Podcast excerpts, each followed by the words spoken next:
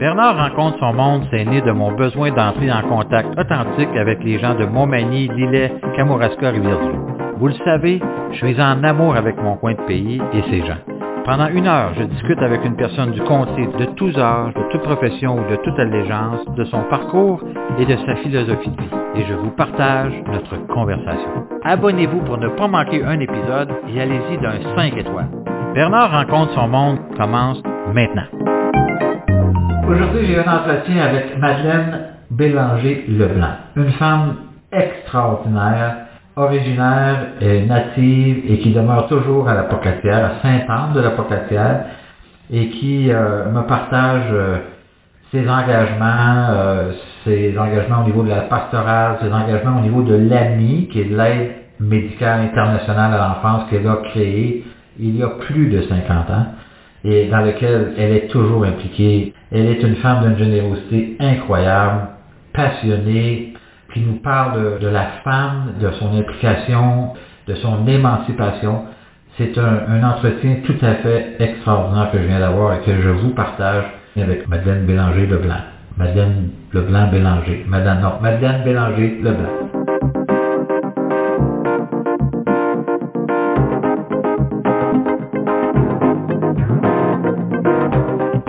Alors, tu m'amènes où, là?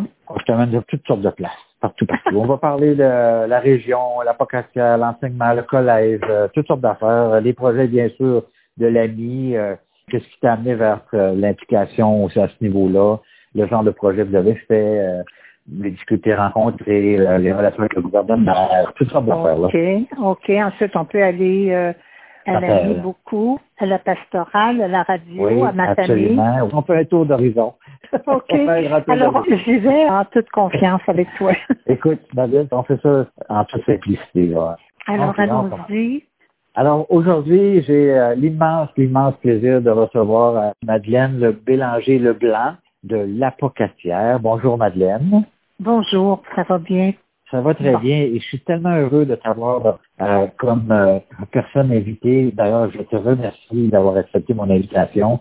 Madeleine, on se connaît depuis j'ai 59. Je pense que ça fait 59 ans qu'on se connaît.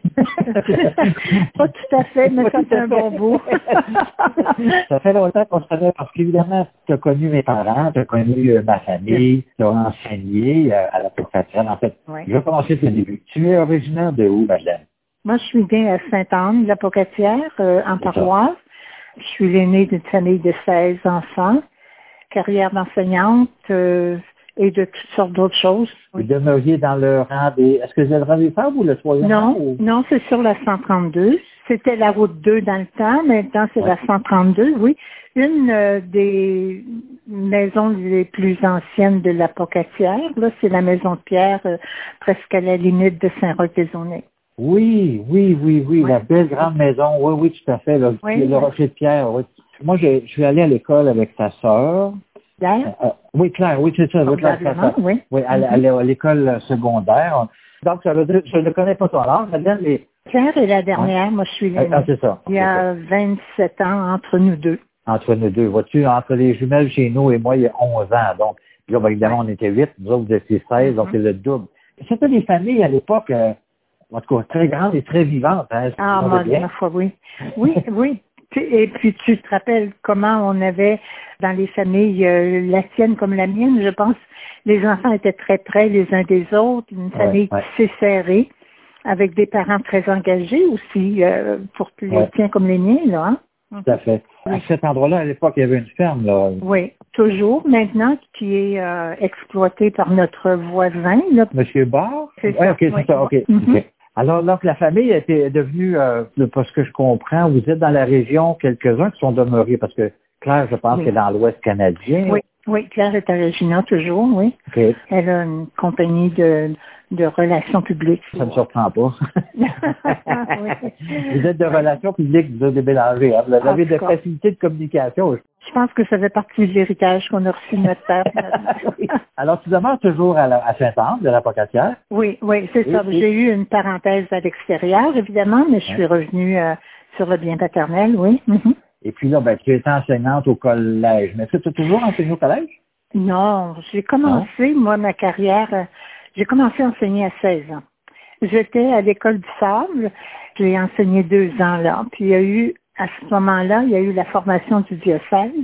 Et puis, euh, c'est l'abbé Deschênes. À ce moment-là, j'étais le coordonnateur euh, de l'action catholique quand qu'on avait dans le temps. Là, on parle des années 52-53. Alors, j'ai enseigné deux ans, puis euh, l'abbé Deschênes euh, m'a demandé de travailler au bureau de l'Action catholique pour l'organisation des, des mouvements d'Action catholique. On était attaché au diocèse de Québec avant. Alors, quand le diocèse de l'Apocatière s'est formé, ben, toutes les organisations là, qui existaient à Québec, et c'était très catholique, entre guillemets, là, hein. l'Action catholique, l'Union catholique des cultivateurs, la Croisade mm eucharistique, Jeunesse à l'école catholique, en tout cas, c'était comme ça. Alors, je suis entrée euh, au service diocésain pour travailler là. Il y a eu des cours d'éducation populaire, il y a eu plein de choses qui se sont organisées dans le temps. Alors, j'ai fait deux ans là. Et puis, euh, euh, l'enseignement était vraiment la carrière à laquelle j'étais destinée parce que j'ai toujours voulu retourner à l'enseignement. Alors, je suis allée à l'université. Euh, je suis allée à Laval chercher mon bac en pédagogie parce que pour commencer à enseigner à 16 ans, j'avais un brevet de l'École normale de Lillette seulement. Alors, j'ai pris mon bac en pédagogie. Puis, et tout s'est enchaîné. Alors, tu as enseigné à ma connaissance, au collège de Saint-Anne, pendant de nombreuses Oui, mais ça, c'est en revenant. Tu vois, en revenant. après l'université, je suis allée enseigner dans une école de rang à Fort-Coulon, Jeanne Pontiac. Mon Dieu, c'est loin de ta mère, ça, là. là. C'était loin. C'est ça. C'était si tu veux. Sortir du milieu. Non, mais il y avait là-bas un défi intéressant parce que j'entrais dans, je m'en allais dans une partie euh, beaucoup influencé par l'anglais, hein, le oui, Pontiac était euh, bon. Et puis euh, Fort-Coulange est un super beau petit village francophone. Et le Fort-Coulange et Davidson étaient voisins, donc j'étais engagée pour enseigner à Fort-Coulange dans une école de rang. Il y avait là juste première à sixième année, donc pour moi c'était une toute petite classe parce que Ici, au Sable, j'avais première à septième, puis la deuxième année, j'enseignais. J'ai même euh, préparé au brevet de neuvième année deux élèves. C'est drôle, Madeleine, mais c'est drôle que tu dises que j'enseignais de la première à la septième année. Quand on pense qu'aujourd'hui, tous les jeunes sont divisés par classe, oui. on ne pourrait pas mixer les classes. C'est quand même incroyable l'évolution éducationnelle qu'on a vécue depuis 50 ans, 60 ans, c'est fou. C'est incroyable. J'ai eu la chance de connaître ce régime-là. Et puis, j'ai vécu l'évolution du système d'enseignement parce que à Fort-Coulonge, j'ai été euh, enseignante dans des classes qui étaient d'abord une classe rurale, six divisions, et puis l'année suivante, euh, au village, ils ont centralisé. Donc, on a organisé des autobus à ce moment-là, hein, et euh, je suis allée enseigner en ville, et là, au village, et là, j'avais une division. Je dit, mon qu'est-ce que je vais faire pour occuper ces élèves-là? Juste une classe, alors qu'on était habitué d'enseigner à plusieurs divisions en même temps. oui. Puis là, j'ai rencontré mon mari à Fort-Coulonge, donc j'ai épousé Louis là-bas. Euh, ça durait ici à mais on est retourné vivre là-bas. Et tu vois, la vie nous charrie des fois, des circonstances. Tu sais que mon uh-huh. père est mort tout jeune. Hein? Mon père est mort euh, en 66, donc euh, il n'y avait même pas 60 ans. J'étais l'aîné, je t'ai dit au départ, alors il y avait derrière moi 15 enfants. Ah le, bébé, avait 3 ans, et puis il n'y avait pas de relève sur la ferme. On est nombreuses, les filles au début, là. Alors, il y avait pas garçon pour prendre la relève. Euh, j'avais un frère, euh, le quatrième de la famille, qui faisait ses études pour euh, devenir avocat. Alors, à un moment, un été, les enfants, les plus vieux, là, ceux qui me suivent sont venus me voir, puis euh, sont venus nous voir à Fort-Coulonge. Et on n'avait pas d'enfants à ce moment-là. Puis ils nous ont proposé de, de venir prendre la ferme pour permettre à la famille de rester ensemble. Tu vois, en 66, c'est qu'il fallait euh, séparer les familles, hein, encore à ce moment-là, parce que les services sociaux ne permettaient pas de, c'était pas ce que c'est aujourd'hui. Mm-hmm. Alors, il aurait fallu euh, probablement que moi je prenne des enfants, puis qu'un autre oncle, ah, enfin, hein, j'étais l'aîné. Mais tu parlais de ton père qui était décédé, mais ta mère Oui, était oui. toujours Ma mère était là, oui, Ouais, ma mère est restée Ouais. jusqu'en 96. Ok. Donc, on est revenu à la Pocatière parce que mon mari, ça l'intéressait de reprendre un troupeau laitier. Et puis, euh, bon, alors on a fait, on fait ce qu'on a pu ici, et c'est en revenant ici à la Pocatière que j'ai repris l'enseignement, d'abord euh, au secondaire public euh, jusqu'en 74.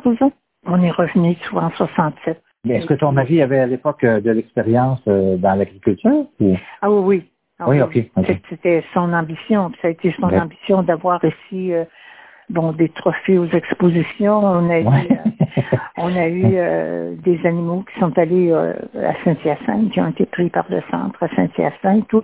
C'était vraiment sa fierté. Et puis, euh, il a agrandi la ferme de 90 acres à 300. Puis bon. Alors, on a eu quand même une vie très intéressante ici, oui. Ouais. Est-ce que vous avez eu des enfants là-dedans? J'ai eu une Ouais. fille biologique, oui une fois revenue ici à la Pocatière et j'ai accueilli trois jeunes réfugiés cambodgiens pendant la guerre.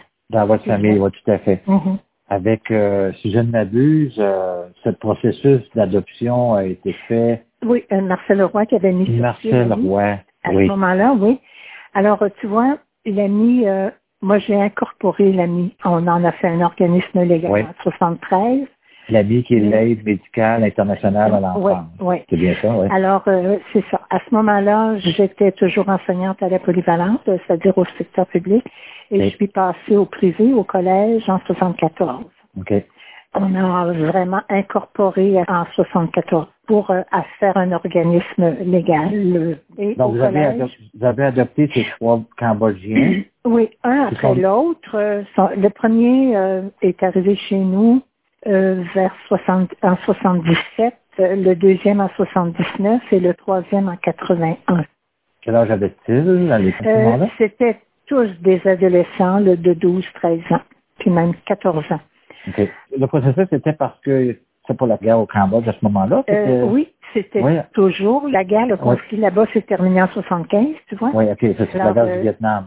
C'est ça? Ils- oui, oui. Puis ils étaient réfugiés, tous les trois étaient réfugiés en. Thaïlande, dans des camps différents. Alors, euh, c'était une des missions de l'AMI. Bon, ça a toujours été de s'occuper des enfants, tu le sais, ça a toujours été bon, Mhm. leur éducation, les soins de santé, sur beaucoup l'aide aux enfants qui étaient seuls avec une mère. Et on comprend que dans les camps de réfugiés, la mentalité Vietnam sud-asiatique avait été de sécuriser les enfants. Donc, il y avait dans les camps de réfugiés plusieurs enfants orphelins, c'est-à-dire sans famille, sans parents, regroupés, euh, protégés un peu par les Nations Unies, mais il n'y avait pas d'individualité, si tu veux, là-dedans, c'était par groupe, là. Oui, oui. Alors, euh, dans les camps, on avait des contacts avec euh, par les missions étrangères de Paris. Et puis, on acheminait de l'aide aux enfants, bon, que ce soit en termes de jeux, en termes de, de nourriture, Mhm. de soins, parce que fallait pour certains, euh, bon, soigner des blessures, euh, toutes sortes, et puis, Ouais. euh, bon, essayer d'assurer une forme d'encadrement un petit peu aussi. Madeleine, est-ce que l'aventure de l'ami qui était déjà débutée, si je comprends bien, par M. Oui. Roy, est-ce que ton intérêt pour le développement international et particulièrement celui des enfants, t'es venu avec la cause de l'adoption ou c'était déjà quelque chose, un engagement qui t'était, euh, qui t'était déjà approprié ou?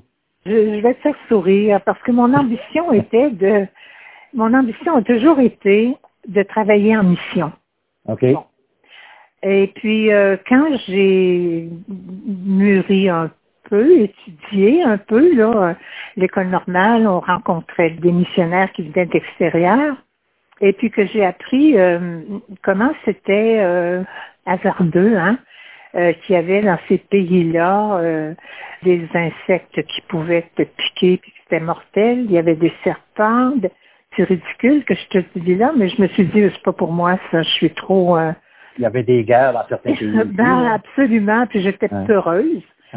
Alors, euh, j'ai j'ai carrément décidé d'aider autrement Ouais. ceux qui étaient là-bas. Donc, j'avais euh, un oncle, un frère de maman, qui était missionnaire au Vietnam depuis 1900, septembre 1935. Oh my goodness, OK. parti, euh, parti quelques mois avant ma naissance. J'ai toujours eu de l'intérêt pour ça. Et quand j'ai rencontré euh, Marcel et que je connaissais pas d'avance, mais que j'ai rencontré là et que j'ai vu ce qu'il faisait de travail là, je l'ai convaincu de me laisser aller faire une organisation qui soit légale, qui nous permette de développer, de s'adresser à plus de monde et puis de vraiment d'impliquer les gens dans cette cause-là, sauver Mhm. des enfants. Ah oui. Bon, alors c'est comme ça que l'ami légal est né. Là, je, je l'ai incorporé à travailler à l'incorporation. Dans ce temps-là, Marcel voulait pas s'occuper de ça du tout. Pas du tout. Euh, les choses avec le gouvernement, c'était pas dans son dans son ADN, pas du tout. Ouais, ouais, ouais. ouais. Donc, euh, Et pourtant, C'est quelque ça chose d'important si on va avoir une organisation qui est, qui est structurée, organisée pour être capable d'aller chercher les Oui, fonds, pour être capable de, de, de, faire du développement international. C'est comme ça que ça fonctionne, bien sûr. Là. sur- surtout d'avoir une organisation qui est vérifiable, vérifiée, euh, contrôlée. Il y a tellement, puis on a vu comment, avec les années, euh, sont nés euh, bon, une panoplie d'arnaques quand ils sont allés chercher, euh, dévaliser des gens en quelque sorte pour Mm. euh, des causes, paraît-il, très nobles, mais qui, à vérification, n'existaient pas ou pratiquement. pas, c'est ça. Donc, c'est important qu'on fasse ça, oui, oui, oui. Est-ce que les trois enfants que tu as adoptés ou que vous avez adoptés, en fait, euh, sont aujourd'hui euh, éparpillés à travers le monde? Ils sont au Québec toujours? Ou Euh, sont... sont toujours, oui, oui, ils sont toujours au Québec. Ils ont des familles au Québec. C'est eux autres qui nous ont donné des petits-enfants. Ouais. Euh, oui, on est toujours restés proches. Des enfants, des jeunes qu'on ne pouvait pas adopter dans le temps parce que leur famille, s'était pas prouvé que les parents étaient décédés. Puis en fait, OK. Ils ont retrouvé leurs parents. Moi, moi, je tenais à ce qu'ils retournent vérifier où étaient leurs racines et puis ils ont Ok. retrouvé de la famille. Mais ils sont installés ici. Euh, ce sont tous des, des gens qui ont des professions maintenant, qui ont des familles et qui euh, Ah, euh, bon. vivent, oui, sont, sont rendus, sont des Québécois très impliqués aussi. À l'époque, euh, à l'époque, Madeleine, il y avait aussi l'abbé Prou qui avait, euh, comme, je ne sais plus si c'était la, la crèche ou je ne sais pas trop comment il appelait ça, là. L'abbé Prou avait mis en place. Oui, oui. je- même- que mes parents me parlaient de ça vaguement, mais il y avait un système d'adoption, là, pour les familles. euh, Oui, et- mais c'était gouvernemental. ça. C'était, oui. Je connais peu le, la DEPRO, comment Le- service social, comment le service social existait dans le temps. Ces bureaux étaient dans les, les mêmes bureaux que l'Action catholique, mais euh, croisais seulement. Là, je connaissais pas du tout là, le, le fonctionnement, mais c'était de l'adoption légale avec les noms. Alors que dans mon cas, puis dans le cas de, de quelques centaines de familles au Québec, euh, il n'était pas question d'adoption, Ouais. question d'accueil, un accueil euh, qui était, bon, tout était aux frais des familles, évidemment, euh, Ouais. les frais d'avion, euh, et puis ils étaient en quelque sorte comme nos enfants. Comme un peu comme il s'est passé dernièrement avec les Syriens, d'une certaine Je pense mesure. que ça ressemble à ça, oui, Ouais, oui, ouais, oui. C'était de l'accueil, c'était pas de l'adoption, mais c'était de l'accueil surtout des familles. Mais il y avait des enfants au travers, je pense, là. Oui, c'est ça. Ah. On s'est occupé de l'accueil de réfugiés mineurs non accompagnés. C'était ça le thème, là. Euh, L'AMI a fait ça pendant, euh, mon Dieu, jusqu'en 86, 87. Et à partir de ce moment-là, se sont ajoutés euh, l'accueil de famille, la réunification de famille. Oui. Hein, Là, il y avait bon, des jeunes qui étaient arrivés ici par l'AMI ou par un autre organisme qui retrouvait des parents qui étaient partis en Australie, qui étaient en France, Oui. Qui étaient... Et puis, on a pu mettre en place un, un fonctionnement de réunification de famille euh, qui demandait énormément d'énergie, de recherche, d'argent. Et euh, je trouve moi que ça déviait un peu la vocation de l'ami parce que là, on impliquait euh, famille, puis des fois c'était pas nécessairement des familles immédiates, c'était des neveux. Alors euh, on a maintenu les deux systèmes, si tu veux. Il y avait un comité qui s'occupait de ça jusqu'en 2000. Et en 2000, euh, on a largué ce service-là, euh, qui est devenu euh, un organisme par le PAN, là, détaché de l'AMI, pour que l'AMI retrouve sa vocation première, l'éducation, des soins de santé aux enfants. Et toujours dans ce sens-là, on a beaucoup aidé bon, les mères qui étaient seules dans les Mhm. pays en guerre, puis les pays euh, en développement, c'est comme ça qu'on les appelle maintenant. La pauvreté euh, fait que ce sont souvent les mères qui n'ont monoparentales, qui n'ont pas de conjoint, Ouais. qui sont seules à élever des enfants, qui ont besoin de les Besoin services hein. publics. Mhm. Ouais, les services publics ne sont pas ce qu'ils sont ici. On a des projets extraordinaires maintenant de, de mères et d'enfants, de développement. Madeleine, est-ce un hasard que à la Pocatière, le développement international a toujours fait partie un peu de l'ADN de la région de la? Absolument. Et euh, quand je pense à vous autres, je pense à l'IDNS à l'époque avec Violette à Oui. il y a eu d'autres organisations, parce que tantôt je faisais référence à l'Action catholique euh, agricole, c'est devenu l'UPA, si je ne me dis ça. Oui, oui, oui, oui. Donc, il y, a eu, Oui. il y a eu plusieurs organisations qui ont été mises en place, puis beaucoup de gens ont fait du bénévolat, parce que, faut bien dire, c'était des bénévoles qui étaient sur le conseil d'administration, ou aussi même des, des intervenants qui allaient sur le terrain. Par la vie, Oui, là. absolument, absolument, oui. Ah oui, l'apocatière a vraiment été euh, dans une pépinière de, de gens qui ont travaillé à l'international. Prends Nicole, ta sœur, Ben oui, ma soeur, oui. qui a été, euh, elle a été à l'ANI, elle a été euh, à ceci, elle a été euh, Euh, au dans- CRDI, oui, c'est ça. Ouais, c'est ça. Elle Mhm. a travaillé à... Et puis, oui, Violette, tu parlais du DNS. euh.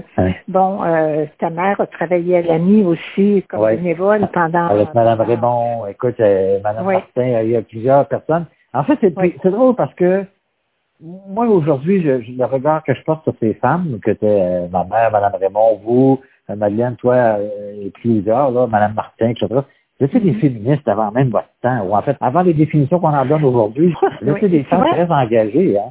Oui, oui, oui. Et puis, euh, beaucoup de beaucoup de femmes se sont impliquées euh, dans toutes les grandes causes qu'il y a. Ouais. Puis même, regarde dans notre région l'implication des femmes en pastoral. Ça, c'est un point de ta vie très important aussi, cette question de la pastorale, parce que bon, plusieurs te connaissent justement ton implication pastorale auprès de, de l'évêché, en relation avec l'évêché, mais partout sur le territoire, non seulement à la Pocatière, je pense. Oui, Ouais. dans le diocèse, évidemment, Mhm. l'AMI avait un volet missionnaire, donc Oui, euh, il nous est arrivé pendant plusieurs années. À ce moment-là, Gilles Lévesque le faisait aussi avec moi. Oui. On avait euh, la tournée, dans chaque paroisse, il y avait un dimanche missionnaire par année. L'AMI avait son volet missionnaire et on faisait cette euh, réflexion missionnaire-là. euh, ce qui m'a amené d'ailleurs à faire mes études en vue du bac en théologie. Alors après le bac en pédagogie, le bac OK. histoire, euh, le bac en théologie euh, m'a amené à, à développer l'intérêt que j'avais de ce champ-là. Très intéressant. Mais Madeleine, c'est drôle parce que j'ai fait une entrevue euh, avec Pierre Goudreau, notre nouvel évêque, et Oui, Pierre est un homme de mon âge, donc euh, je considère très jeune, et euh, très ouvert sur la société en général. Je me souviens pas d'avoir abordé avec lui la prêtrise chez les femmes, mais euh, est-ce que c'est quelque chose qui aurait été une avenue ou quelque chose aurais aimé de devenir prêtre toi-même? Pose une question que tu t'attendais pas, là, mais... Franchement, non. non, OK. Non, franchement, non. Parce que je trouve que il y avait dans la tâche, à ce moment-là, un aura de pouvoir, de domination, de, je- comment je te dirais bien, Euh, c'était un rôle à part. En tout cas, moi, je l'ai toujours considéré comme ça, une responsabilité très grande. Et puis, je me dis que, bon, en tout cas, moi, je me voyais comme femme beaucoup plus... euh, Accompagnatrice ou... ah, oui, dans un Ouais. rôle effacé. Moi, je pense Mhm. que les plus grandes influences viennent dans ces positions-là de service, Mhm. d'être proche des gens. Puis, euh, bon, encore aujourd'hui, on, on sent la présence, en tout cas moi je le vois, là, par différentes actions qui sont prises dans le- sur le territoire. Mais évidemment, le catholicisme s'est effacé un peu avec le temps, qu'on le veuille ou non. Là. Euh, Moi, mes enfants sont baptisés, mais mes, mes petits-enfants ne le sont pas. Il y a une évolution, en fait, qu'on la constate, étant positive ou non. Il y a une évolution dans la relation qu'on a avec le catholicisme ou avec les religions en général, je pense, au niveau des jeunes d'aujourd'hui. Est-ce que tu crois qu'il pourrait y avoir un retour du balancier à un moment donné? je ne sais pas si ce soit un retour du balancier. Non, faudrait pas. Faudrait pas que ce soit un retour à ce qui était. Je pense que il y a une compréhension nouvelle de la foi qui s'installe et qui se vit. je pense que c'est une période d'évolution qui déçoit ceux-là qui pensent à organisation, structure, ce qui paraît. Ce qui compte dans la foi catholique, c'est ce que tu vis, c'est ce que tu portes en toi. Mm-hmm. Alors, c'est ce dont tu es capable de témoigner, de bonté, d'attention aux autres. Écoute, quand on regarde le vrai sens de notre foi catholique, euh, c'est l'Évangile. Mais comme je te dis, on retrouve chez les jeunes qui, comme chez toi, probablement, sont des personnes honnêtes, généreuses, impliquées, mmh. attentifs aux autres, s'occuper de la justice, de l'égalité, du mmh. respect les uns des autres. Ce sont des valeurs euh, humaines, mais aussi qui sont inspirées par euh, sont inspirées par quelque chose qui est plus grand que l'humain. Tu parlais tout à l'heure que tu avais euh, reçu de tes parents la facilité de communiquer. Pour ceux qui écoutent la radio le dimanche matin, ils savent que tu es une excellente communicatrice parce que tu animes une émission depuis je ne sais pas combien d'années à la radio le dimanche où tu parles justement de cette communion-là avec de la communauté ensemble. Ça fait combien d'années que tu fais ça, déjà? J'ai commencé euh, d'abord à la TV communautaire. Il y avait l'émission euh, Il est une fois, bon, FOI, non pas FOIS. Et puis, euh, quand la TV communautaire a fermé, c'est Choc, c'est la radio qui a récupéré l'émission. Après la messe du dimanche matin, aussi à un moment donné, la radio a, a cessé de retransmettre la messe. Après qu'on a cessé ça, il y a eu une émission de 15 minutes. J'ai commencé en 2003 je pense. Après, il est une fois, on a pris voie de vie à, choc. Puis là, ben mon Dieu, je sais pas quand est-ce qu'on pourra refaire le long escalier qui nous mène au studio de choc, si tu connais. Ouais. Euh, oui, tout à fait. Mm-hmm. Comment, justement, parce évidemment, la pandémie est venue euh, jeter un grand manteau de plomb sur beaucoup, beaucoup d'événements, sur d'activités, de rencontres, etc. L'espèce de folie qui entoure toute cette pandémie-là, autant la communication est omniprésente dans nos vies, autant mm-hmm. on a l'impression actuellement qu'on ne communique pas ou peu les uns avec les autres. Mais euh, la qualité de la communication est pas tout le temps présente. Je pense que les réseaux sociaux déforment notre besoin de communication. On a l'impression que qu'on lance sur les réseaux sociaux, ça rejoint tout le monde. Et c'est devenu, euh, avec la pandémie, c'est devenu un lieu de défoulement. On lit là des choses incroyables. En tout cas, il faut faire le ménage et masquer des, des commentaires des fois qui sont blessants. Autant c'est d'une utilité. Tu sais, on a parlé de l'ami tantôt qui a continué de rejoindre ces gens, qui a continué de faire marcher ses projets à l'étranger, à travers euh, ces communications, là, le Zoom pour nos réunions mensuelles, bimensuelles maintenant, parce que étant donné que les activités ici sur le terrain sont moins euh, plus mm. difficiles à organiser également, quoique on y arrive quand même. Euh, est-ce que tu es toujours présidente oui, de l'année ou? Oui, euh, je fais des farces avec ça. Je suis beaucoup plus une potiche, mais en tout cas, oui, oui, je suis toujours présidente du conseil d'administration. Le bureau, le siège social euh, est à Québec. Il y a un directeur général extraordinaire qui fait le travail. On a des administrateurs intéressés, toujours une belle équipe de bénévoles, des responsables de projets. Et on est capable, grâce à Zoom, grâce à euh, Messenger de communiquer, de suivre nos projets qui se font actuellement au Rwanda. Euh, en temps réel, pratiquement. Hein? Ben, pratiquement, oui. L'AMI a toujours été euh, un organisme qui a développé des projets à partir des gens du terrain. On n'a pas de bureau là-bas. Les organismes ont un, siège social à l'étranger aussi, on dirait. Hein? Il y a des Québécois qui travaillent là-bas sur le terrain, mais pas nous autres. On va former les responsables des projets et on continue à distance de les accompagner partout où il y a des projets qui vivent, là, qui se développent. Les gros projets actuellement sont euh, avec le Rwanda, puis avec euh, la Bolivie en Amérique du Sud. Là, euh, Vous avez des projets actuellement dans combien de pays? Les gros projets là, qui euh, marchent, c'est vraiment le au Rwanda particulièrement. Les autres sont en pause actuellement. Madagascar, il y a eu des choses. Avec Haïti, il y a un développement intéressant, mais là, c'est au niveau des écoles, l'éducation des enfants. Ça ne va pas être facile avec Haïti, encore une fois. C'est toujours tellement... compliqué. Oui, au niveau des communications, au niveau des, tu vois, le système de, de famille jumelée, là, famille d'ici, famille là-bas, pour mm-hmm. aider des enfants, pour supporter des écoles, on ne peut plus utiliser euh, la voie de, de, la poste, par exemple. Alors, il faut que tout se fasse par Internet, les transferts. Il n'y a plus de courrier qui circule pratiquement avec Haïti, c'est plus difficile. Un aussi grand problème d'organisation, c'est quand même incroyable. Moi, j'ai j'ai jamais réussi à comprendre. Sais que ma soeur Nicole a demeuré là, euh, mon beau-frère Jacques a travaillé pour Desjardins international, qui a été impliqué là-bas dans la mise en place de caisses populaires, etc. Et au moment où on se parle, c'est encore en, c'est une guerre civile actuellement, pratiquement. Mm-hmm. Comment vous réussissez à vous intégrer à l'intérieur de ces, de ces conflits-là qui sont pratiquement permanents, presque? Oui, je sais pas, on arrive à s'infiltrer par euh, des personnes qui sont sur place et on n'essaie pas d'être trop visible. Ouais, okay, Je pense que c'est la meilleure façon.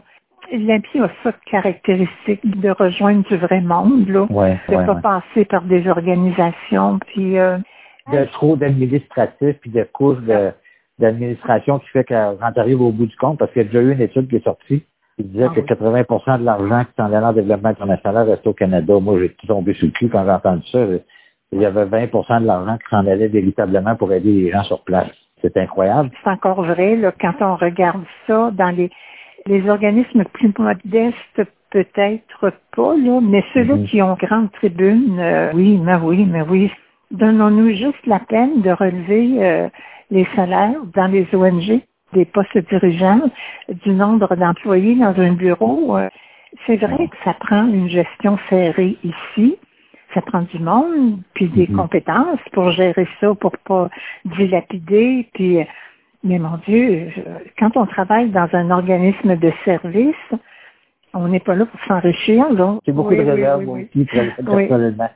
Tu sais, au, au, fil de l'histoire, l'ami a, a rejoint des enfants, a rejoint des femmes, des mères dans 25 pays ah, au fil des années. Évidemment, on a restreint. On est devenu un organisme avec une charte fédérale euh, dès le départ, mais on est devenu un organisme subventionné par la DI dans le temps, puis maintenant les affaires mondiales. Donc ça, ça, a commencé euh, euh, rien qu'en 80 le premier projet, je pense, subventionné. Mais l'AMI a opéré jusqu'en 2000 sans salaire. Personne n'était payé. Personne touchait un salaire. On n'avait même pas de compte de dépenses pour nos voyages. Tu sais. Et puis tu serais surpris de voir encore notre équipe, la petite équipe qui fait évoluer l'AMI maintenant.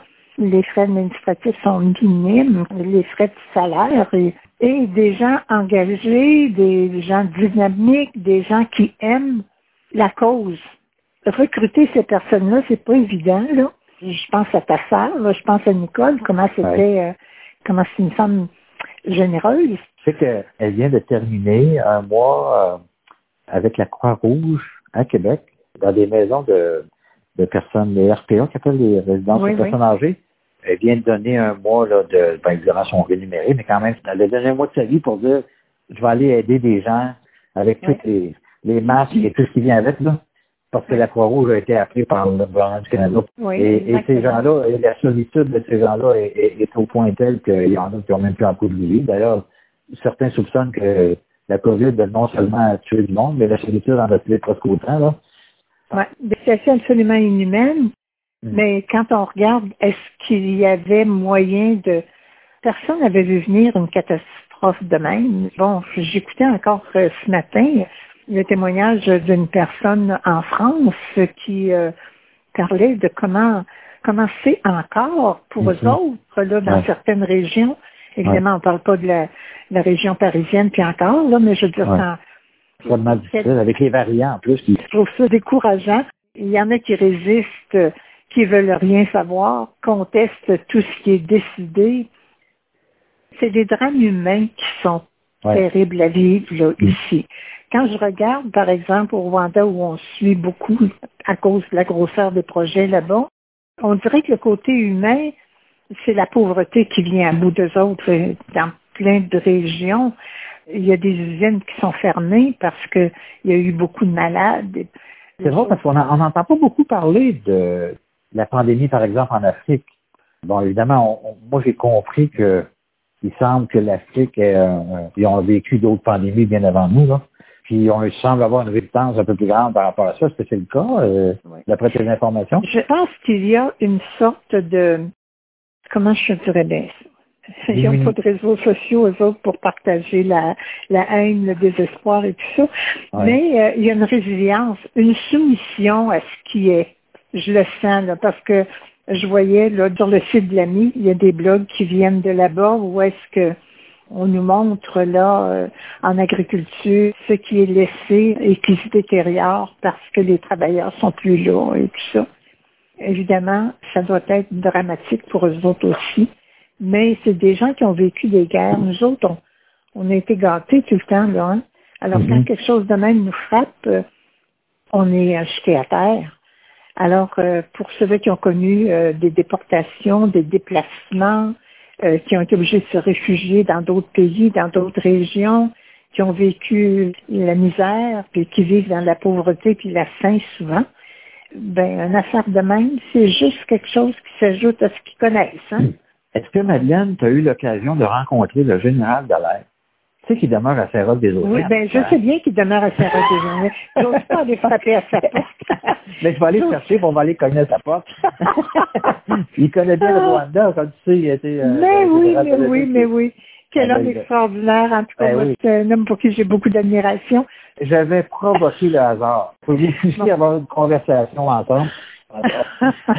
ah oui, c'est un type extraordinaire qui a vécu des choses extraordinaires sur le terrain, qui a connu l'impuissance devant la catastrophe qu'il y avait là. Il savait où est-ce qu'étaient les solutions, puis il n'a rien pu faire. Euh, et puis qui est sorti de là. Euh, des blessures. Exactement. On n'a pas idée de des souffrances que des reniements humains comme mm. ça peuvent causer. Là. En termes d'implication sociale et euh, humaine, j'aurais pas du tout de misère à te comparer à lui dans la mesure où tout ce que tu as donné, parce que la vie a pas eu 50 ans, si je ne m'abuse l'an dernier, mais vous n'avez pas pu le célébrer, hein, je pense. Oui, une célébration qui s'étire parce que ce qui avait été prévu n'a toujours pas eu lieu. Qu'est-ce que tu veux? Même notre Assemblée générale l'année passée s'est faite dans une salle immense avec euh, des personnes choisies. Il a fallu demander des inscriptions puis euh, s'assurer qu'on on ne dépassait pas le, nombre. Mais quand même, il y a ça d'heureux. On est capable de rejoindre nos gens. Je disais donc que ton éducation sociale depuis plus de 50 ans maintenant est absolument spectaculaire et c'est tout à ton honneur. Pour moi, tu fais partie des, euh, des personnes qui ont forgé qui nous sommes. Si tout le monde avait fait ce que tu as fait, Madeleine, le monde serait meilleur aujourd'hui.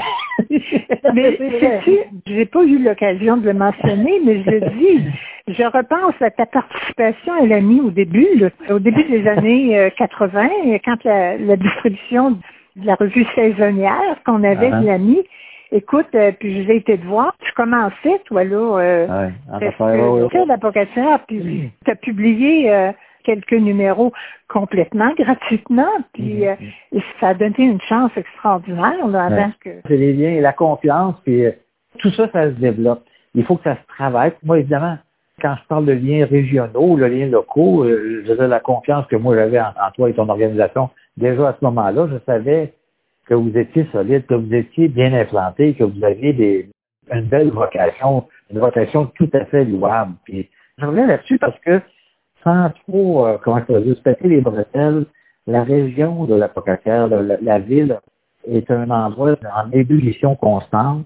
Si on prenait les gens qui sont ou bien venus étudier à la Pocatière, ou bien qui sont originaires de la Pocatière et maintenant partout dans le monde, mais toute la question d'éducation qui est, qui est venue de la présence de l'Église, essentiellement, avec la naissance du collège, dans ce cas, pas loin de C'est quand même incroyable, tous les dérivés de ce qu'on vit aujourd'hui par rapport à ça.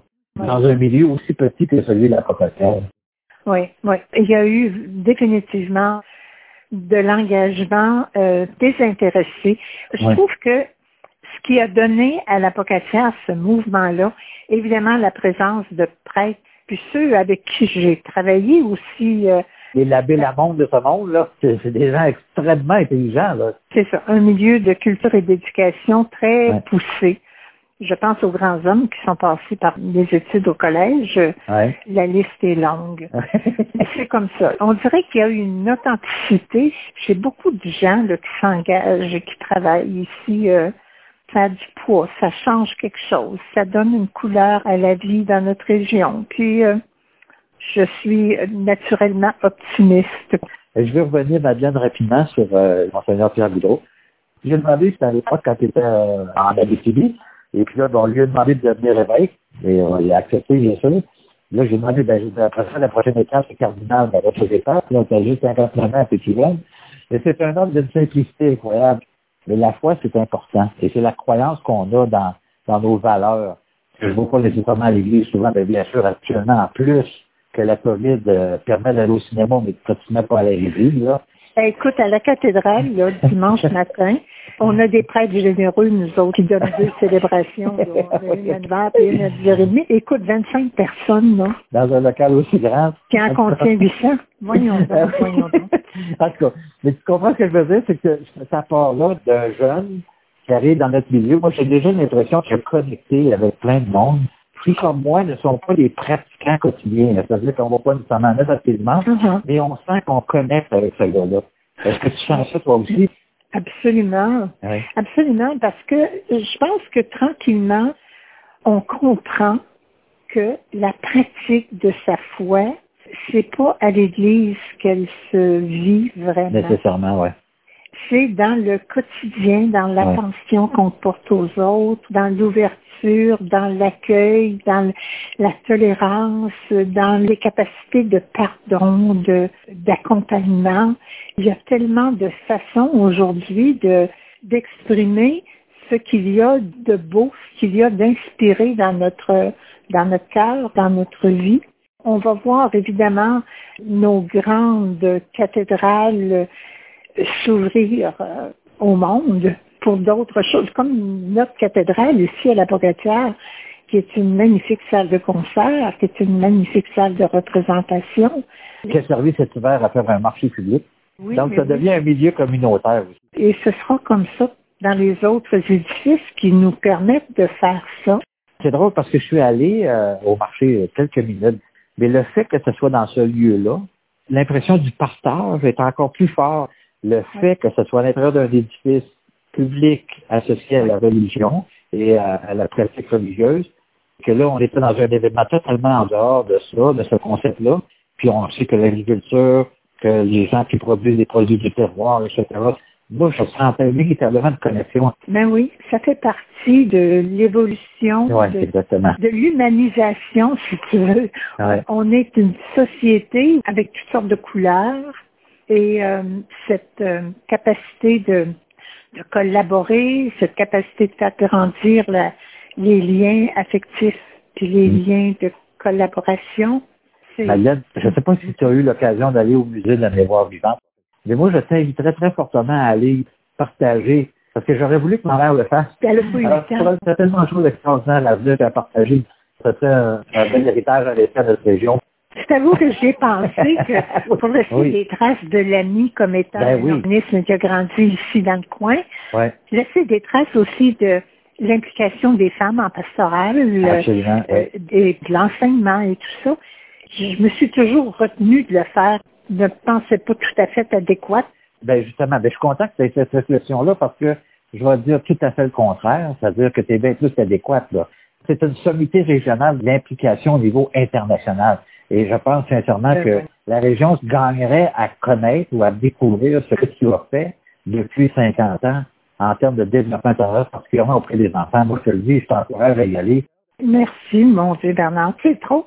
Pour moi, c'est pas tellement la personne qui est importante comme euh, la cause, la solidarité, la cause de- du développement humain, la cause des enfants qui, qui m'intéresse de promouvoir, évidemment. Et puis, euh, je continue de le faire. Il y a beaucoup de collaborateurs de l'AMI autour de la région ici, mais partout, partout au pays, là, évidemment. Est-ce que je comprends que le futur de l'AMI est bien assuré? Oui, oui, oui, oui. Oui, parce que on a une équipe de jeunes, euh, d'abord, qui sont investis euh, de façon très généreuse parce que les salaires vont pas mirobolants, d'amis, qui s'occupent des stages. Alors, ce sont des jeunes avec beaucoup d'enthousiasme, beaucoup de d'idées aussi. Là, je, uh-huh. les vois fonctionner. Hein. C'est extraordinaire. Je pense que l'ami euh, n'aura pas souffert euh, en désengagement de la pandémie. Mm-hmm. D'autres organismes en ont souffert, oui, mais euh, chez nous, il y a eu cette volonté là de tu vois, tout le monde est en télétravail et puis ils ont coupé leur salaire euh, pour euh, permettre de continuer de fonctionner pareil. Là. Je suis pas inquiète de l'avenir. là. 50 euh, ans, c'est jeune, pas mal jeune, je trouve. Mm. Là. en fait, dans toute menace, il y a des opportunités. Je pense que ça est une aussi de, de revoir nos façons de faire, nos, nos relations les uns avec les autres. Oui. Il y a quelque chose de très, très humain dans toute cette pandémie-là aussi, malgré tout. Je te remercie de l'occasion que tu m'as donnée de parler un peu plus de ce qu'est l'ami et de ce qu'est le rôle que la femme doit prendre dans son milieu aussi. Oui, absolument. Merci beaucoup, madame. Merci, au revoir.